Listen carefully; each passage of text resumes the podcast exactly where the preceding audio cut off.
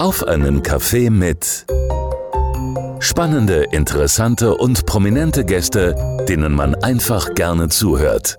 Mit Markus Braun. Schönen Freitagabend und herzlich willkommen zur neuesten Ausgabe. Ja, und mein heutiger Gast liebt es, auf der Bühne zu stehen. Ganz egal, ob auf der Theaterbühne, vor der Filmkamera, wie zum Beispiel beim Frankentatort, oder auf der Bühne als Moderator. Sein Publikum zu begeistern ist immer sein Ziel. Der Franke absolvierte von 2000 bis 2003 eine Schauspielausbildung und zwar an der ehemaligen Schule Schauspiel München.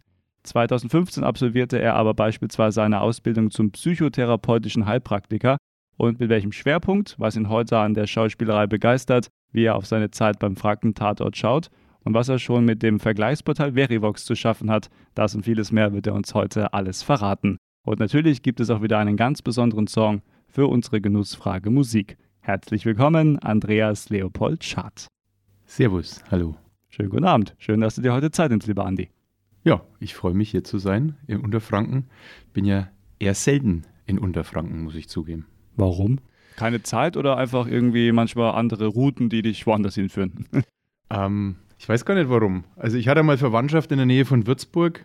Äh, die sind aber, die leben nicht mehr. Da war ich früher öfters mal gewesen. Okay. Aber sonst, ich bin ja ursprünglich aus der Ecke Hof Mhm. und da ist Unterfranken schon arg weit weg. Schön ausgedrückt, ja, in der schönen fränkischen Sprache. ja. Schön, dass du mein Gast bist heute. Bei auf einen Kaffee mit und gleich geht's richtig los mit dem Schauspieler Andreas Leopold Schad. Schön, dass Sie bei uns sind.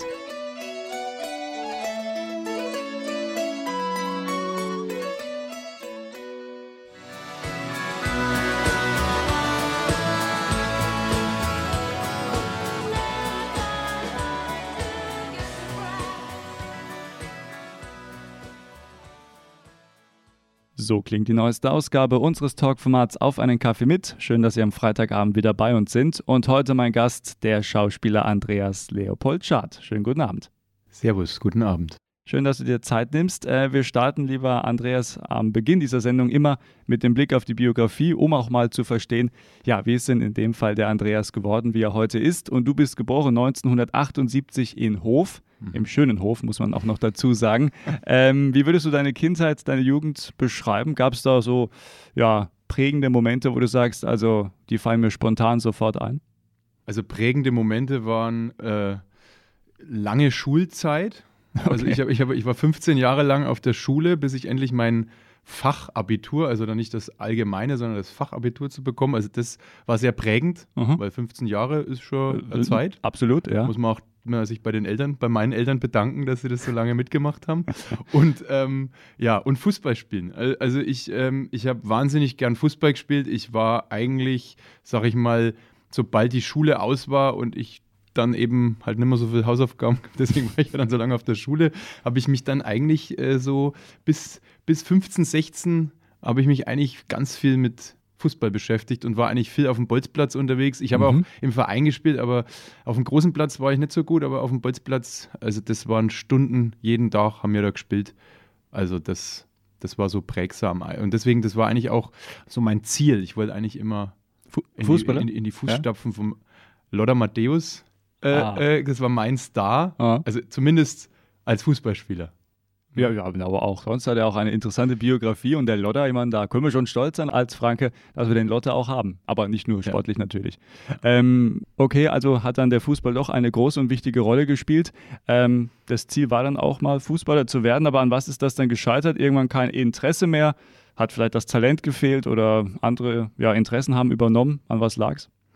Ähm, ja, also ich, ich war halt eher auf dem Bolzplatz unterwegs und, und auf dem großen Feld habe ich dann irgendwie, das hat sich irgendwie nicht ergeben und dann habe ich Okay. ja natürlich, wenn man so mit 16 anfängt, weggehen, Ja. äh, die, ersten, die ersten Flirts, die ersten, sag ich mal, äh, ja, Alkohol und, und sonstigen äh, Exzesse und so weiter und das ist dann irgendwie verloren gegangen und dann habe ich auch irgendwie, glaube ich, so mit 18 oder 19 dann aufgehört, Fußball zu spielen.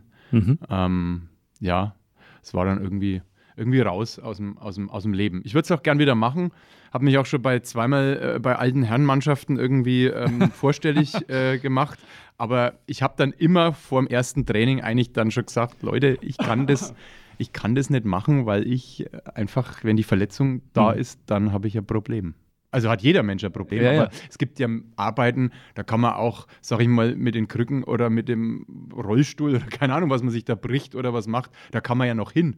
Ja, aber wenn ich zum Beispiel Radio, da kannst du die Regler auch meistens noch schieben. Außer du hast jetzt den Arm gebrochen, dann wird es schwierig, aber du hast ja meistens noch einen anderen, also das geht dann schon auch, ja Genau, klar. Aber im Mhm. Film, wenn dann, also äh, vor allem, viele haben ja gesagt, ich habe ich hab mir meine Achillessehnenverletzung zugezogen und das war drei, zweieinhalb Monate vor einem Tatort-Dreh und dann sagt jemand zu mir, das ist doch cool, dann hast du doch da eine Verletzung. Dann sage ich, nee, das ist nicht cool, weil das ist eine echte Verletzung und das ist keine gespielte Verletzung und dann darf ich quasi gar nicht arbeiten. Ja. So. Und deswegen habe ich dann gesagt, okay, äh, ja, äh, halt jetzt kein Fußball mehr in diesem Leben. Ja. Vielleicht im nächsten Leben, wer Ja, weiß. genau, Ja. Ähm, was waren sonst so dann Träume, Ziele, Wünsche? Ich meine, für dich ging es ja irgendwann schlussendlich auf die Bühne. Ich habe es ja vorhin schon gesagt, von 2000 bis 2003 dann auch die Schauspielausbildung. Aber hast du vorher vielleicht schon irgendwie immer mit diesem Gedanken gespielt, auch auf der Bühne stehen, in welcher Form und Farbe auch immer, aber einfach vor Leuten irgendwie was darstellen, mit Leuten kommunizieren? Gab es so Momente, wo du gesagt hast, boah, das gefällt mir? Also ich habe aufgrund meiner langen Schullaufbahn da schon viel vorgeübt. Also ich war tatsächlich, das ist so das Klassische, ne? ich war quasi der Klassenclown. Mhm. Ich war auch viel vor der Tür. Wenn ich dann zu viel unterhalten habe, war ich vor der Tür. Und äh, ich hatte tatsächlich in einem meiner ersten Freunde Bücher, die kennt man vielleicht noch, ne, wo man so reinschreibt, Name, Geburtstag, Lieblingsessen und Oh so. Gott, ja, die. Mhm. Berufswunsch. Ja, ja. Und da habe ich einmal wirklich Schauspieler mit zweimal SCH geschrieben, damals so in der, weiß ich nicht, wahrscheinlich in der Grundschule noch. Ja, ja. Und habe das da so reingeschrieben. Also das war schon immer irgendwie auch da, weil das wohl auch in der Familie so war. Also meine Oma wollte eigentlich Rennfahrerin oder Schauspielerin werden, mein Vater wollte Schauspieler werden und äh, die haben das natürlich alles aufgrund ihrer, ja, ihrer, ihrer Erziehung, man hat es denen nicht gewährt, Mhm. sozusagen. Mach mal Und- lieber was Gescheites wahrscheinlich auch. Genau. So, ja. Und mhm. bei mir war es genau, wo jeder sagt, das gibt's doch nicht. Mein Vater hat zu mir dann mit Anfang 20 gesagt, geh halt auf die Schauspielschule. Und äh, also er hat, er hat wirklich zu meiner Mutter in der, in der Küche hat er gesagt, kannst du dir den Gunger nicht im Fernsehen vorstellen? So ging es los. Und ich habe gesagt, was soll denn das jetzt hasen? Na, ich war gerade beim Bund, da war ich nicht besonders gern, aber ich musste damals dahin, Ja, ja. weil ich Mhm. keine andere Möglichkeit hatte, weil für das andere war ich irgendwie zu unkreativ, dass ich sage, ich mache jetzt irgendwie, weiß ich nicht, einen sozialen Dienst oder irgendwie sowas. Und ähm, da war das für mich irgendwie komisch, Schauspielschule und so. Und dann Ja. habe ich mich an mehreren Schauspielschulen beworben, war dann auch bei zwei oder dreien genommen und habe mir es dann am Ende aber ausgesucht und bin dann halt nach München gegangen, eben auf Schauspiel München. Ähm, ja, aber am Ende weiß ich gar nicht so genau, ob das jetzt. Es, es, es war halt schon irgendwie da. Mhm. Und, und, und man sagt ja dann so, so schön, naja, ähm, handwerklich jetzt nicht so besonders begabt, mathematisch nicht so besonders begabt. Und ne, wenn man dann so weiter Kenn ich runterbricht, gut, ja, ja. dann Deswegen auch Radio. So, Ja. Quatsch, genau, so, ja, genau. Ma- Mach halt was Gescheites. Nee, In das hab Anführungszeichen, Ich, hab ja. ich, genau, habe ich jetzt dann vielleicht doch gemacht, was Gescheites am Ende. Ja, na, absolut. Ich meine, also, und es ist ja auch ein schöner Beruf, oder? Du kannst quasi, also jeden Tag, wenn man es jetzt mal ganz einfach runterbricht, ja in verschiedene Rollen schlüpfen. Du kannst äh, manchmal auch Sachen sagen, die man sich gerne auch mal so trauen würde im echten Leben. Wenn man sie sagt, gibt es vielleicht dann doch auch mal Ärger. So im Deckmantel der kreativen Arbeit oder es ist ja nur eine Rolle und da darf ich jetzt mal fluchen oder irgendwie einen Politiker beleidigen oder was auch immer, geht's ja dann schon, oder? Ist doch auch eigentlich geil. Ja, also ähm, das ist, glaube ich, so äh, der Moment, wo man dann sagt, auch wenn es zwischendurch mal eher schwierig ist in dem Beruf, ne? Ja, ja. aber, aber, aber wenn, man, wenn man das sich dann immer vor Augen hält, dass man solche Möglichkeiten hat und einen auch viele manchmal darum beneiden zu sagen, ach, ich würde auch gerne mal das sagen und das sagen und so weiter, aber ach, das geht bei mir halt nicht, weil ich immer in mein Büro oder in mein Desk gehe und da muss man halt auch, also auch Social Media mäßig Ja, ja, muss oder so muss ja, man immer aufpassen. Und wir müssen zwar auch aufpassen, ne, weil schnell hat man mal einen Shitstorm irgendwo im, im, in seinem Social Media Kanal drin oder so, aber grundsätzlich ist das schon äh, eine Sache, also ähm, wo wo man sagt, das ist einfach teilweise auch ein Geschenk dann ähm, mit mit, mit, sag ich jetzt mal, nur sprechen oder nur in eine Rolle schlüpfen, dann halt auch, ja, mal mehr, mal weniger sein, sein Unterhalt auch zu bezahlen, aber das halt machen zu können oder zu dürfen Ja. und das auch, äh, ja, immer mehr zuzulassen. Und ähm, das hilft dann schon, dass man jetzt dann eben sowas oder so eine Laufbahn hatte wie ich, ne? also ähm, erst Theater hauptsächlich und dann in den Film zu kommen, ähm, das hat mir schon geholfen, also weil da hatte ich zumindest einen gewissen Grundstock. Ne? Mhm. Ich war zwar schon am Anfang sehr viel sehr viel nervös, nervöser als jetzt so. Also man hat immer eine Grundnervosität, aber ähm, wenn man den Grundstock nicht hat und gleich reinkommt, weiß ich gar nicht, ob das dann immer gleich so funktioniert auch. Ne? Ja, wahrscheinlich schwierig, weil man kann auch schn sehr schnell wieder weg von der Mattscheibe sein. Das geht ja auch. Ne? Wie viele äh, Leute sieht man einmal und dann nie wieder? Das gibt es ja. ja. leider auch. Ja. Ähm, du hast es schon angesprochen, du warst dann in München, Schauspiel München. Generell so diese Anfangszeit, du hast ja dann auch so erste Auftritte im Fernsehen gehabt, auch in Serien. The Home is the Home warst du auch irgendwann dann schlussendlich in späteren Jahren dabei. Ähm, diese Welt, du bist da eingetaucht. Ähm, ist doch manchmal auch irgendwie so eine verrückte Welt, oder? Da trifft man viele Leute, die haben ein großes Ego, die äh, sehen sich schon äh, wie ein äh, großer Robert De Niro oder was auch immer. Ähm, deine Erfahrungen, wie war die Zeit so? Auch dann in München, ist ja auch manchmal so die Schickeria. Hast du da auch dann mal richtig die Sau rausgelassen vielleicht? Oder, oder auch nur so halb? Also, also in der Schauspielschulzeit auf jeden Fall. Also die okay. Schauspielschulzeit war eigentlich so, äh, ich sag mal, zwischen 16 und 18 und da war wilde Zeit und dann noch einmal Schauspielschule, diese drei Jahre, also das war, also das war eigentlich eher die Nächte als okay. die Tage. Okay. Ähm, aber grundsätzlich habe ich eigentlich, glaube ich, immer relativ, sag ich ja mal, Menschen kennengelernt in den Business, sowohl im Theater als auch im Film- oder Fernsehgeschäft, die eigentlich sag ich mal, relativ bodenständig waren. Okay. Also, die, also ne, man, man, kennt ja so Geschichten, dass einer gesagt hat, hier, was ist ich, ich war jetzt mit dem und dem auf der Bühne und dann hat er mich immer so weggeschoben oder dann hat er immer mir irgendwas zugeflüstert und um mich zu abzulenken oder, oder um, um in den Fokus zu kommen oder auch im, im Film. Ne? Mhm. Ich meine, freilich gibt es ja mal einen Moment, da ist die Kameraeinstellung auf einen selber und die anderen müssen halt alle nochmal ihren Text abliefern und wollen eigentlich schon weiter und so. Und dann gibt es dann schon mal, dass mal einer eine Grimasse macht oder irgendeinen Spaß macht oder so. Aber ich habe immer eher, sag ich ja mal, von sowohl von Kollegen als auch von äh, Regisseuren oder, oder, Produzenten oder so, eigentlich hauptsächlich immer nur ähm, also unterstützende äh, äh, Gesten mhm, mitbekommen. Okay. Also ich habe, eh, also das andere habe ich eher weniger erlebt. Es gibt natürlich schon mal so Momente, äh, aber, aber die waren, die waren nicht, so, nicht so prägend, als dass man eigentlich hauptsächlich schon Menschen hatte, die einem also halt wohlgesonnen waren und, und einem geholfen haben auch. Also okay. mein, unter Kollegen, ob das jetzt dann immer wirklich so ist. Also, weil wenn man jetzt dann sagt, okay, ähm, was weiß ich, es geht um eine Rolle X und da gibt es zwei, drei Kontrahenten, dann wäre man ja blöd zu sagen, äh, wenn der das jetzt kriegt, dann bin ich nicht neidisch oder so. Das ist ja Quatsch. Aber man versucht es mhm. halt unter Kollegen dann, ähm, weiß ich nicht, weil die Besetzung, also wenn das dann ein anderer Typ ist, die Besetzung selber hat man nicht in der Hand. Richtig. So, das, ja. das macht ja irgendwie der Produzent, der Redakteur, der mhm. Regisseur, die sprechen sich ab und sagen, schau mal, das Bild ist so und so. Und ich weiß ja, dass ich im Tatort ähm, sozusagen eigentlich gar nicht vorgesehen war, aber aufgrund meiner, ähm, meiner Performance im Casting hat man mich ja quasi da noch so, so mit reingeschoben und hat gesagt, der muss da mit rein, den brauchen wir. Diese Farbe ist uns wichtig okay. und somit ist quasi dieser Fleischer noch mit dazugekommen. Also die waren zu viert schon mhm. wohl irgendwie und dann hat man gesagt, Fleischer kommt da noch mit neu nochmal so die gewisse Würze vielleicht auch. Ja. Da kommen wir gleich noch drauf zu sprechen. Ja. Auch der Sebastian Fleischer, ne? der Kommissar, der Kriminalkommissar. Ähm, aber jetzt gucken wir erstmal noch, so, fand ich auch cool, zwei Punkte, die wir nicht vergessen dürfen. Man hat es ja auch schon gemerkt, ich meine, du bist Franke, das merkt man auch, du lebst auch diese schöne Sprache, diesen schönen Dialekt und so. Aber du lebst auch noch andere Dialekte. Äh, unter anderem, ich habe es mal aufgeschrieben, jetzt muss ich gucken, da ist also natürlich Fränkisch, Mutterdialekt, Oberfränkisch, das ist vielleicht noch ganz wichtig dazu zu sagen, Wienerisch, Sächsisch.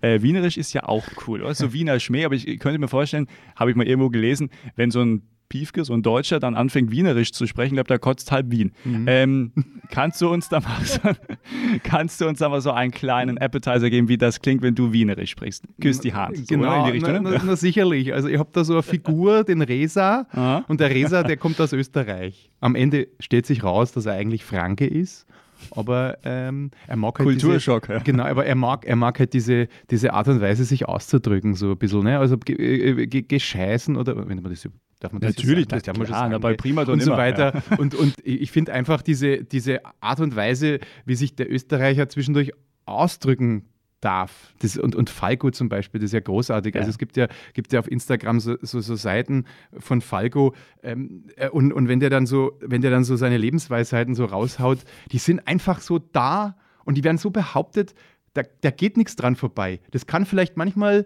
einem, sag ich mal, Fragezeichen raushauen oder was. Egal. Das steht einfach im Raum und das finde ich einfach so geil an so einem Österreicher, dass der einfach Ja. so, der setzt sich einfach hin und dann sagt er einfach, mir ist wurscht, erst. Mir ist wurscht. Und Ja. ich habe gern, ich habe mit, ich hatte, äh, ich habe auch am Theater vor allem habe ich mit, mit österreichischen Regisseuren gearbeitet. Großartig. Wenn er dann sagt, Andi, kommst du noch mal, kannst du noch mal reinkommen und das noch einmal, ich sage einmal, du schreist jetzt einfach nur, verstehst du das? Das ist doch wurscht. Und dann so, ja genau, das ist geil. Und so, und dann stehst du nur da. Also, weil du kriegst einfach so dieses, dieses Feedback so, so einfach so eins zu eins, so direkt und du, du, du spürst es auch gleich. Und nicht, wenn einer zu dir sagt, ja, also Andreas, wenn du da noch mal rauskommst, das wäre ganz interessant, wenn du dann, machst du das vielleicht mal wie eine Tulpe? Und dann so, hä, wie spielt denn eine Tulpe? Keine Ahnung. Das muss man herausfinden, ja. Und dann ist mir das lieber, wenn einer sagt, geh, komm, gehst nochmal raus und nochmal so richtig, richtig nein, verstehst? Und dann weiß ich, okay, so bin ich auch ein bisschen. Und dann verstehe ich, was der meint und dann kann man es auch umsetzen. Ja, absolut. Ich meine, da schwingt immer so eine leichte Arroganz mit, ja. Ja. Aber auch eine schöne Arroganz irgendwie. Das Äh, ist nett. so. Äh, Ja, ja, genau. ja. Ja, ja, genau. Das ist, äh, und die haben ja auch tolle Namen irgendwie dann auch, so der, so, so der Hofrat oder so. Und Ja. dann irgendwie, also ist toll. Also Österreich, ganz, ganz schönes Land. Auch äh, bin ich auch gerne unterwegs. Und Wien äh, habe ich zwar leider noch nie geschafft, aber mir reicht eigentlich auch der Dialekt. Na, Wien muss, das ja, ich muss ja wunderschön, ja, wunderschön. Ja, ja. Wir- Machen wir mal eine Tour. Ja, genau. Die, die, ja, das ist toll. Die Primaton. Äh, Die äh, In Wien. Genau, haben wir schon was verkauft. Oder brauchen wir nur noch einen Sponsor? Ja, den finden wir irgendeinen, werden wir schon. Unterkringer. Unterkringer. Ja. Ja, sehr schön. Also Dialekte haben aber schon auch immer eine wichtige Rolle gespielt. Äh, Gab es da so vielleicht so einen Moment in der Bio, wo du gesagt hast, boah, also irgendwie Dialekte kann ich?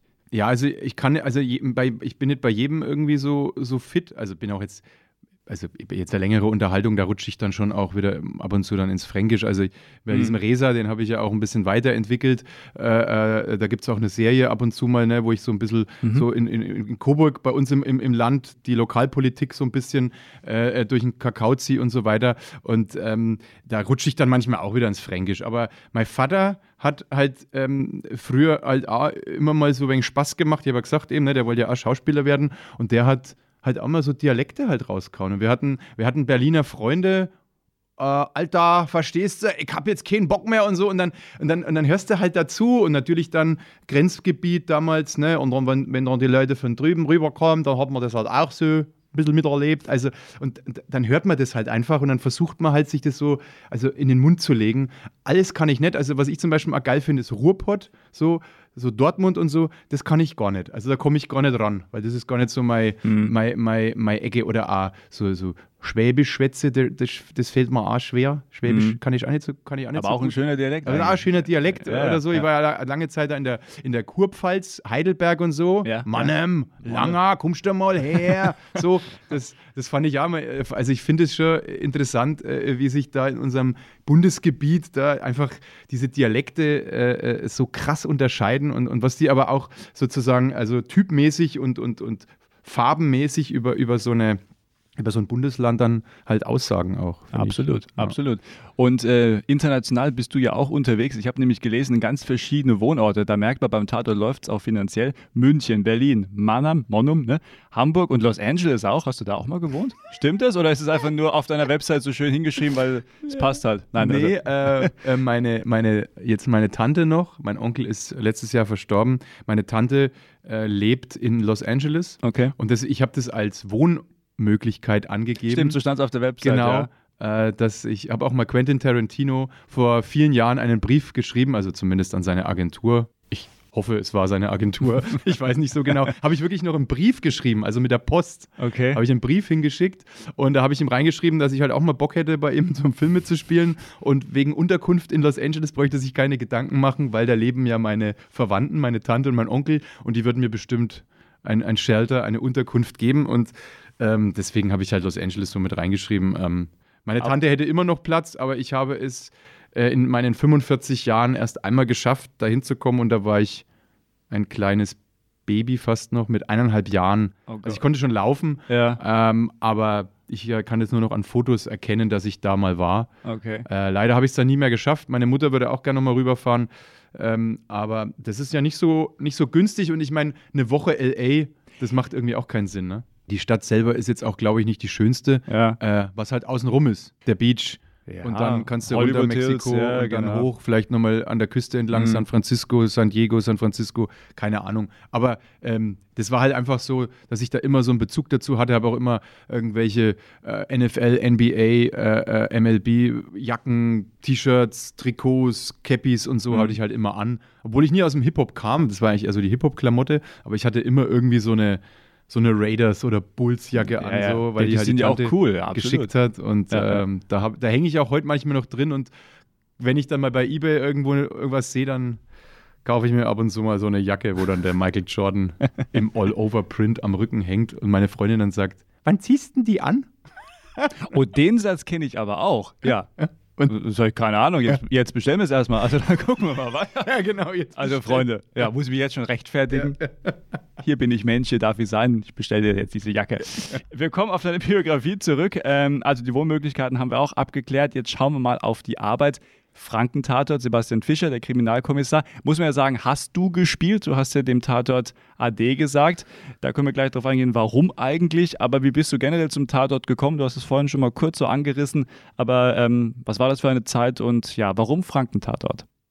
Also es war so, dass ich 2012 ähm, meinen Job an den Nagel hängen wollte und habe dann eben angefangen mit einer Ausbildung zur Psychotherapie. Hm. Und in dieser Zeit kam dann ein Casting für einen, ich habe das gar nicht mehr so wahrgenommen, weil ich wollte wirklich mit der Schauspielerei abschließen. Ich wollte nichts mehr damit zu tun haben. Ich wollte mich auf diesen neuen, auf diese, auf diese Umschulung oder Weiterbildung mhm. kümmern und ähm, habe damals schon viel in der Erwachsenenbildung gearbeitet. Und ähm, da muss ich vielleicht kurz als Einschub, du hast dann, damit man es auch dann versteht, Heilpraktiker eben, also eine psychotherapeutischen Heilpraktikerausbildung, das Beruf dann erwählt und zwar mit dem Schwerpunkt Drama und äh, Theatertherapie. Ne? Genau, ne? ja. was ich ja sozusagen dann an die Schauspielerei angliedert und deswegen hat man mir dann damals ähm, diese Weiterbildung äh, ermöglicht, okay. zu mhm. sagen, das ist ja berufsnah und ich habe eben schon viel mit Jugendlichen und in der Erwachsenenbildung auch so gearbeitet und mhm. habe auch da so Art Film- und theaterpädagogische Maßnahmen geleitet und ähm, dann hat man gesagt, okay, wenn man das nach oben drauf setzt, dann wäre das ja ganz nett. Ich habe es übrigens nicht abgeschlossen, weil eben dann der Tatort 2014 angeklopft hat und ich damals noch in einer Sta in der staatlichen Agentur äh, ähm, war und mich dann eine Frau angerufen hat und da war ich gerade in Hof wieder zurück bei meinen Eltern und bin gerade die Stufen hoch in den vierten Stock und dann klingelt das Telefon und dann hieß es, ja schade, also äh, wir haben da ein, ein, ein Casting für eine fränkische Krimiserie. Es war auch Tatort, ich habe das damals gar nicht so richtig alles erstmal realisiert, sondern ja, da wäre ein Casting und da würde ein fränkischer ähm, fränkische äh, Polizeirolle oder was gesucht. Und ich muss noch einschieben, ich habe zwei Jahre zuvor mit einem Freund aus Mittelfranken ein Video gedreht mit einem alter Ego von mir, der heißt Rainer Frankenthaler. Mhm. Und das ist eine Figur, die ich erschaffen habe. Und der hat sich 2012 schon mit dem Franken dort beschäftigt. In einem Zeitungsartikel in einer lokalen Presse in Hof hat man nämlich den Untreusee dann als möglichen Tatort ähm, mhm. erwählt. Und ähm, ich habe dann gesagt, hier, ich kann das auch und bin dann halt an Untreusee und habe mich dort abgerollt und habe kriminalkommissarische Dinge gemacht, halt völlig dilettantisch. und das war, hat niemand vorher aber gesehen. Das war halt mal auf YouTube oder so, kann man das noch angucken. Rainer Frankenthaler. Aber man hat im Endeffekt, äh, äh, das war so witzig, weil ich dann wirklich zwei Jahre später dann bei dem Casting bin und dann genommen werde. Ne? Und ja. dann eben zu diesem Casting bin ich dann noch hin und meine, meine damalige Freundin und jetzt, also jetzt noch meine Freundin immer noch, meine Partnerin, äh, die hatte mit Schauspielerei auch nichts zu tun und die war auch so, die kannte mich ja als her heranwachsenden psychotherapeutischen Heilpraktiker und nicht Schauspieler mhm. und ähm, ähm, ist mitgefahren nach Nürnberg, weil die fand es halt mal spannend, so, so ein ja, Casting klar. mitzufahren und dann hat sie schon gemerkt, oh Gott, der ist ja völlig nervös, das gibt's ja gar nicht. Und ich war wirklich völlig aufgeregt, weil dann war es wirklich so, dass ich ja wusste, aha, Tatort, große Produktion, eineinhalb Stunden Spielfilm im Fernsehen, aha, okay, gut, so. Und dann gehe ich da hin und. Da kann man äh, schon mal ausflippen. Und dann ist der, und dann, dann steht da der Max Färberböck, also der, der, der, der, der, der Mitbegründer sozusagen, also mit, mit Stefanie Heckner, der Redakteurin und damals eben Hager Moss, der Filmproduktion, mhm. die das alles ins Leben gerufen haben mit dem allerersten Frankentatort und der steht da so. Und dann äh, musste ich halt so zwei so kleine Szenen aus dem Film vorbereiten. Da stand eben auch noch Schatz und Fleischer ähm, auf der gleichen Höhe, äh, weil sie nicht wussten, besetzen sie es jetzt beide oder eben, ne, wie ich vorhin gesagt habe, ja, ja. nur einen. Und äh, dann, dann spreche ich so vor und äh, der Regisseur dann immer so, ey Andi, kannst du das einmal noch ein bisschen fränkischer machen, noch, also noch mehr? Und dann sage ich, ja, aber dann, dann verstehst halt nichts mehr wahrscheinlich. Das macht nichts, das macht nichts. Mach einmal noch. Und dann habe ich halt diese Szene da, nur so, das waren ja bloß so zwei, drei Sätze halt, was weiß ich, schau mal hier, was ist mit dem los oder irgendwie ja. sowas, ne? Ja. Und, der war noch, da, ja. und der hat eine halbe Stunde mit mir gearbeitet, das kannte ich gar nicht mehr, ne? Weil man kennt das so, man geht zum Casting rein, wenn es nicht gut läuft, alles klar, wir melden uns und man weiß, da meldet sich niemand mehr. Und äh, in dem Fall dann so, also Andreas, ich kann dir jetzt wirklich nichts garantieren. Ich bin ja nur der Regisseur, aber ich habe auch ein Mitspracherecht sozusagen. Und also Wahnsinn. Und dann bin ich da raus. Und meine Freundin schaut mich an und sagt, was ist denn jetzt? Und ich so, ich habe keine Ahnung, aber ich glaube, der fand mich gut. Ja. So, und dann eine Woche lang, eine Woche lang hat es gedauert. Und dann ruft mich eine Münchner Nummer an. Und in dem Moment habe ich natürlich was? Das Handy auf lautlos dann sehe ich die Münchner Nummer, dann sage ich zu meiner Freundin, das ist vielleicht, das sind die vielleicht, ne? Dann rufe ich zurück, dann ist parallel besetzt, weil die noch auf meiner Mailbox gesprochen haben. Dann klingelt es wieder. Dann gehe ich ran und sage Hallo und dann sagen sie, Hallo, hier ist äh, Agamos und ähm, ähm, wir haben ja, sie waren ja beim Casting vor einer Woche in Nürnberg und der Herr Färberberg und das war ja alles so toll und war begeistert und wir würden Ihnen jetzt gerne die Rolle des Sebastian Fleischer für den Franken dort anbieten. Und ich so, okay, gut, mach mal. so, also ich habe nur, hab nur gesagt, ist egal wie viel Text, ist egal was ich machen muss, ich bin dabei. Ach, und dann habe ich, hab ich das Buch, habe ich da nochmal durchgeblättert, als ich es dann bekommen habe. Ich konnte das wirklich nicht glauben, dass, es, dass ich das bin, weil ich wusste ja, der Herr Egersdörfer ist mit dabei, den kennt man ja auch schon mhm. ein bisschen. Ich war damals noch nicht so bekannt. Also ich habe vielleicht mal in einem Kinofilm mal mitgespielt, aber ich hatte jetzt keine besondere Relevanz mhm. äh, bisher gehabt und so. Und ich konnte mir nicht vorstellen, dass ich jetzt gleich viel Text oder sogar ein bisschen mehr Text habe. Das, das war für mich unbegreiflich. Das Buch durchgeblättert. Und habe ich zu meiner Freundin auch nochmal gesagt, und da ist bestimmt auch noch der, der Barwasser mit im Spiel, der ist da bestimmt auch noch mit drin.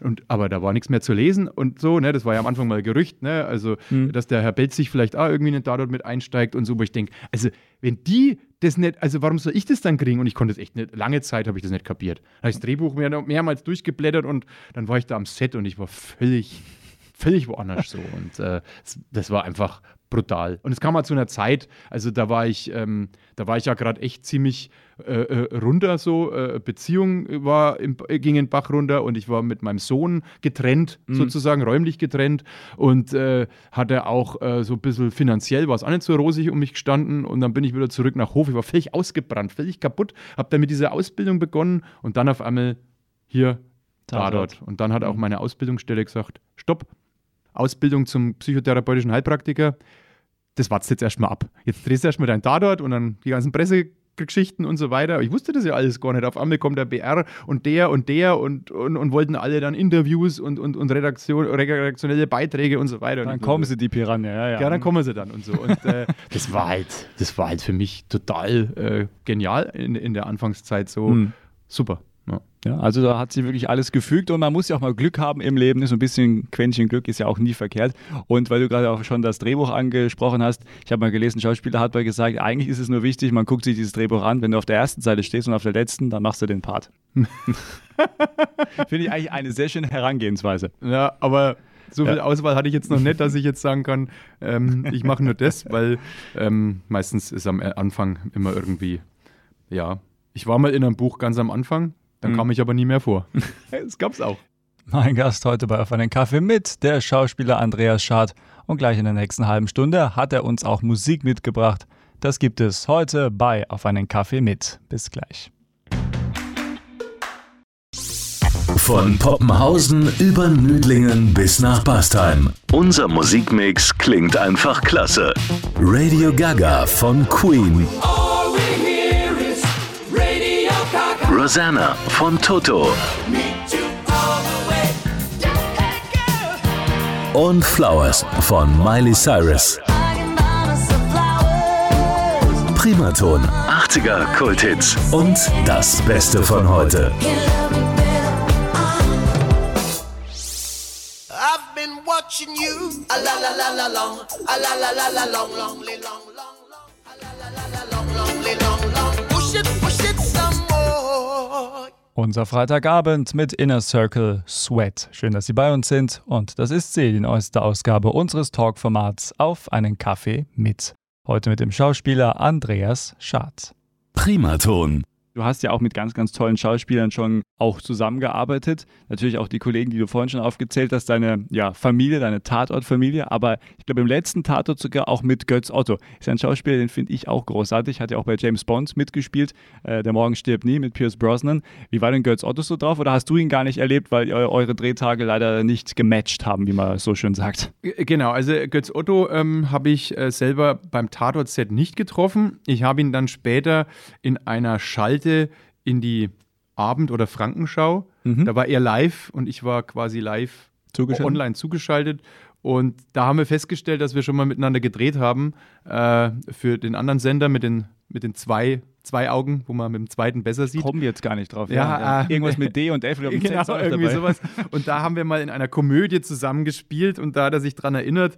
Das fand ich ganz witzig. Ähm, ähm, er, ja, er- der ist es auch also ein sehr angenehmer Mhm. Typ einfach, der auch also am Set wirklich halt die Ruhe hat und auch, auch sehr unterstützend, weil das war gerade am Anfang. Also ich habe den Tatort gedreht und dann kamen ganz viele so kleinere Rollenangebote dann in, in diesen Jahren, ähm, eben für solche Vor- Vorabendserien, aber auch für so Komödien. Und da habe ich einen Koch gespielt. Und das war halt so ein flippiger Koch, der irgendwie so kam und halt auch so einen Spaß gemacht hat mit dem anderen Darsteller, ähm, der gesagt hat, ja, er nimmt dann den Hirsch und sage ich den ganzen.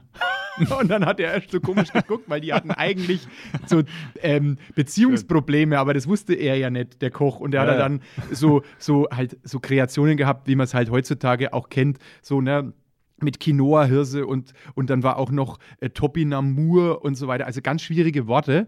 Und die haben mich dann auch in dem Film witzigerweise einfach Andi genannt, weil ist, für die Rolle gab es keinen Namen. Da war irgendwie Koch gestanden und dann sagten sie so, ach, hallo Andi. Und dann hieß ich in dem Film halt Andi und so. Ja, warum und, nicht, ne? Und da, und da war eben Götz Otto mit an dem Tisch gesessen und ähm, ich war da auch sehr aufgeregt, weil ich eben dieses, diese zwei, drei Worte immer hatte und ich wollte es halt auch halt gut machen und Ja, es klar, waren halt ja. vier wirklich sehr präsente äh, Schauspielerinnen und Schauspieler aus der deutschen Fernsehlandschaft und äh, auch die waren total nett und, und ja, jetzt komm Andi, machen wir nochmal und alles gut und so und ist ja ist ja witziger, witziger Gedanke und die mussten dann auch schon mal schmunzeln, wenn ich kam, Mhm. weil ich halt immer so ein, so ein, ne, kriegt das jetzt hin?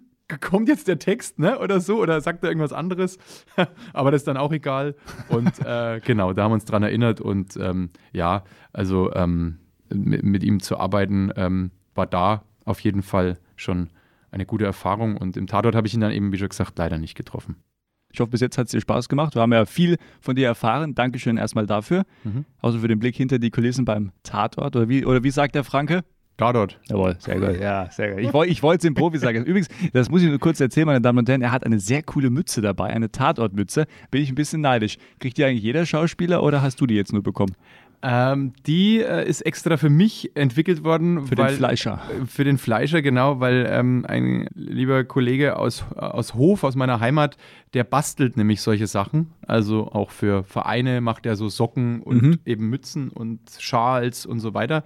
Hat auch für die äh, für so eine Ukraine-Stiftung äh, hat er auch äh, Ukraine-Socken gemacht mit dem blau-gelben Band und, Mhm, äh, okay. und ähm, einem Peace-Zeichen. Da gab es einmal als Kniestrümpfe und so. Und der hat mir das geschickt und hat gesagt, Andi, äh, wäre das nicht was äh, für, die, für die ARD äh, und so? Und dann habe ich mich auch wirklich reingehängt und habe den, also diese, diese Mützen-Exemplare, er hat mir ein paar gemacht so mit diesem Tatort und eben jetzt bei mir extra hat er mir auch geschenkt, dann eben mit der Stickerei Kommissar Fleischer.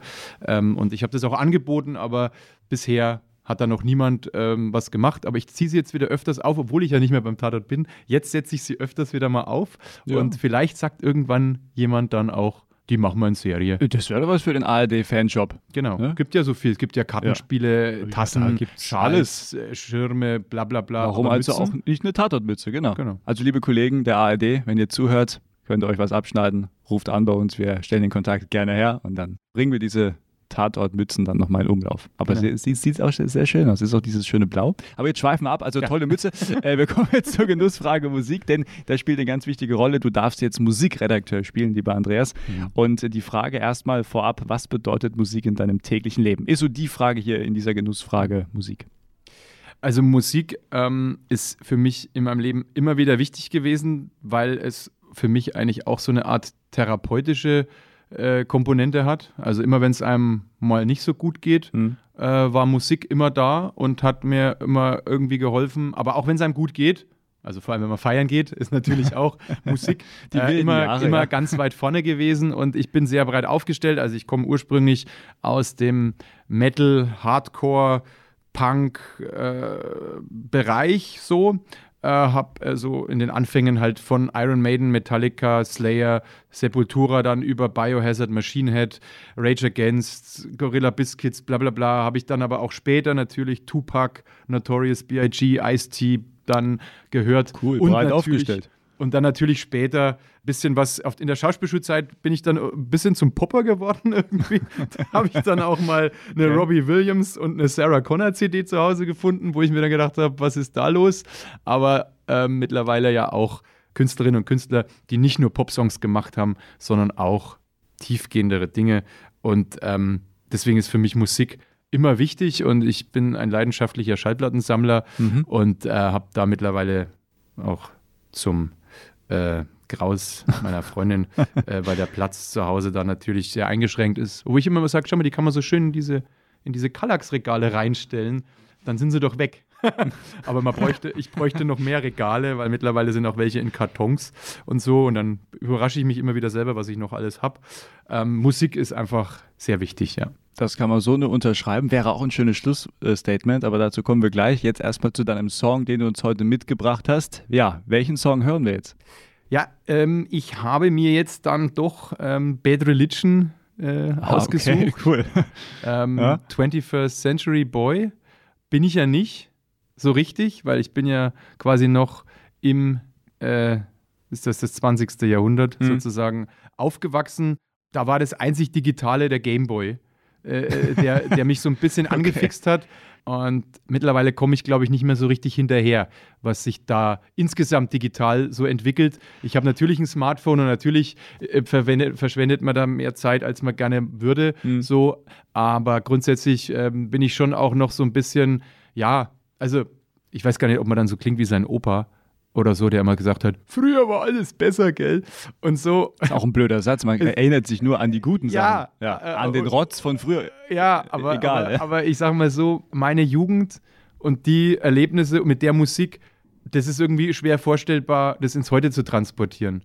Aber gut, ich bin halt jetzt auch nicht mehr 16, sondern halt schon 45. Deswegen ist es, glaube ich, schwierig, das so zu beurteilen. Und man kann ja nicht sagen, ja, die, diese, wie diese Jugend lebt, das ist irgendwie komisch. Und meine Jugend war ganz be war besser. Ja, sie ja. war nicht besser, sie war einfach anders. Ja. Und ich würde sie aber nie missen wollen und nie austauschen wollen, weil es einfach die krasseste Zeit war, die ich einfach so miterlebt habe. Und da war halt unter anderem dieses Album äh, äh, äh, von Bad Religion, äh, Stranger Than Fiction, ähm, war halt ein, ein Wegbegleiter und hat einen halt so durch den Tag geführt. Ne?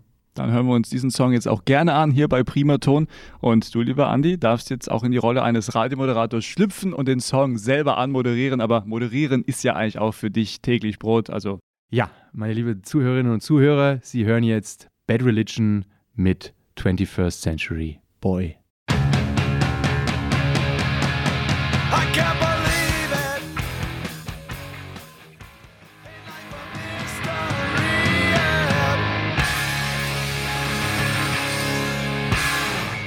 Das ist die neueste Ausgabe unseres Talkformats Auf einen Kaffee mit und dieser Song gerade gehört, das ist der Musikwunsch meines Gastes und zwar heute mein Gast, der Schauspieler Andreas Leopold Schad. Sehr schöne Nummer, danke, dass du sie mitgebracht hast. Ja, kein Problem. Jetzt kommen wir so langsam zu deinem Schlussstatement. Äh, hat mir großen Spaß gemacht. Vielen Dank für die tollen Anekdoten. Äh, komm gerne mal wieder, weil ich glaube, wir können mit dir nochmal weitere Stunden füllen. Also äh, gerne jederzeit wieder eingeladen hier bei Primaton. Jetzt dann auch gleich dein Schlussstatement. Das, was dir noch wichtig ist, darfst du gerne noch sagen. Aber wir wollen auch so mal die Chance nutzen, um auf die Zukunft zu blicken. Was steht 2023 noch so an? Welche Projekte gibt es vielleicht? Darfst du auch gerne mit deinem Schlussstatement kombinieren. Ja, also es gibt äh, ganz, ganz viele Sachen, ähm, die sich über die Jahre so aufgestaut haben und vielleicht ist 2023 zumindest ein, ein Startsignal für Dinge, die ich schon über mehrere Jahre habe anschieben wollen. So, also es gibt meinen Österreicher, den, den Reza Schorf eben, der schon seit drei Jahren äh, bei einer großen Produktionsfirma liegt ähm, mit einem Pitch, mit einem fertigen Pitch, der jetzt nur noch darauf wartet, dass ein Sender irgendwann sagt, den nehmen wir. Und dann habe ich eine Hauptrolle in meiner Serie, weil das ist nämlich mein großer Wunsch, als Schauspieler eine eigene Serie zu haben. Gerne natürlich auf Fränkisch, wenn es dann halt der Österreicher ist, wo sich dann rausstellt, dass er Franke ist, ist ja dann wurscht. So. und äh, genau, mein, mein Großvater hat ein, ein Buch geschrieben. Ähm, das ist jetzt auch in, einem, in einer Exposé-Form und äh, da bin ich auch jetzt gerade dran, an verschiedene Produktionsfirmen zu gehen. Und bei einer hat es jetzt schon mal so ein bisschen äh, hat jetzt Interesse bekundet und da, da warte ich jetzt drauf, sozusagen, dass wir da in Gespräche kommen. Und äh, ansonsten, ja, einfach, ähm, der Beruf ist ja so spannend auf der einen Seite. Manchmal ist er auch ein bisschen nervig, weil man dann denkt so, warum klingelt das Telefon jetzt nicht? okay. äh, meine, ich arbeite ja seit vier Jahren äh, in Coburg ähm, bei dem lokalen Internet- und TV-Sender ITV Coburg. Da mhm. bin ich ja fest angestellt und da mache ich auch ganz viele Projekte. Ich mache auch viel Werbung. Da sind wir auch noch nicht. Genau, wir hätten ja noch so viel zu sagen. So. Stimmt, Verivox. Ver ja, genau, da war ich ja auch mal dabei und deswegen mache ich jetzt auch ganz viel Werbung, vor allem lokale Werbung, aber gerne auch in Schweinfurt und Umland wäre ich mal ans Plakat. Ja, hoffentlich. Ne? Also, als Plakat äh, wäre ich ganz gerne mal irgendwo hängend. Äh, wenn, Sie in Coburg, wenn, Sie, wenn ihr durch Coburg fahrt, dann seht ihr mich da plakatiert äh, an, an, den kleinen und großen Säulen und äh, Pl Plakatwänden und so weiter. Ja, und ähm, aber mein Wunsch ist eigentlich, ähm, also für mich auch, aber auch dann auch für die Menschen da draußen, ähm, was, was in den letzten ach Gott, ja, Jahren und, und, und Jahrzehnten einfach so passiert ist, ähm, ähm, dass man sich manchmal so überlegt, ähm, den Beruf, den man so macht, inwieweit dient er eigentlich der Gesellschaft, der Natur, und den Menschen und so weiter. Und ich wünsche mir für mich, dass ich mich mehr auch manchmal ähm, dahin hin besinne, dass ich mich mehr einsetze für, ja, für die Natur, für die Menschen, denen es vielleicht nicht so gut geht und so, da, da bin ich immer wieder so im Zwiespalt einfach so, ja, mhm. da ist der Beruf, man muss auch Geld verdienen und man macht dann Werbung für irgendein Wirtschaftsunternehmen und denkt sich aber gleichzeitig könnte ich ja vielleicht auch für die Caritas oder für irgendeinen andere gemeinnützigen Verein irgendwie, weiß ich nicht, Müll sammeln oder für Menschen Sachen einsammeln und irgendwo hinfahren, Decken bringen oder was auch immer. Und, und äh, man hatte das Gefühl, dass auf der Welt so viele Katastrophen passieren, das kann man ja gar nicht mehr an einem Abend so, wenn man die, die, Nachrichten anmacht, die braucht man fast gar nicht mehr anmachen, weil was ist das Einzige? Am Schluss ist dann noch ein Sportevent, wo mal jemand eine Goldmedaille bekommt, aber der Rest ist einfach nur so, hurra. Und da wünsche ich mir einfach, ja, mehr Achtsamkeit, dass ich mehr Achtsamkeit habe und mehr Empathie für das, was um, um uns herum passiert. Aber auch euch, Ihnen da draußen wünsche ich das auch, dass Sie da mehr einfach, ja, Ihren Geist öffnen und einfach gucken, äh, was passiert. Oh, ich sehe, da geht es jemand nicht gut und mir geht es eigentlich gut. Da kann ich doch mal was machen. Einfach ein bisschen mehr wieder gucken, was um einen rum passiert. Das wünsche ich mir. Mein Gast heute bei Auf einen Kaffee mit, der Schauspieler Andreas Leopold Schad. Vielen Dank, lieber Andi, dass du da warst. Gerne wieder eingeladen und ein schönes Wochenende an dieser Stelle. Ja, ciao.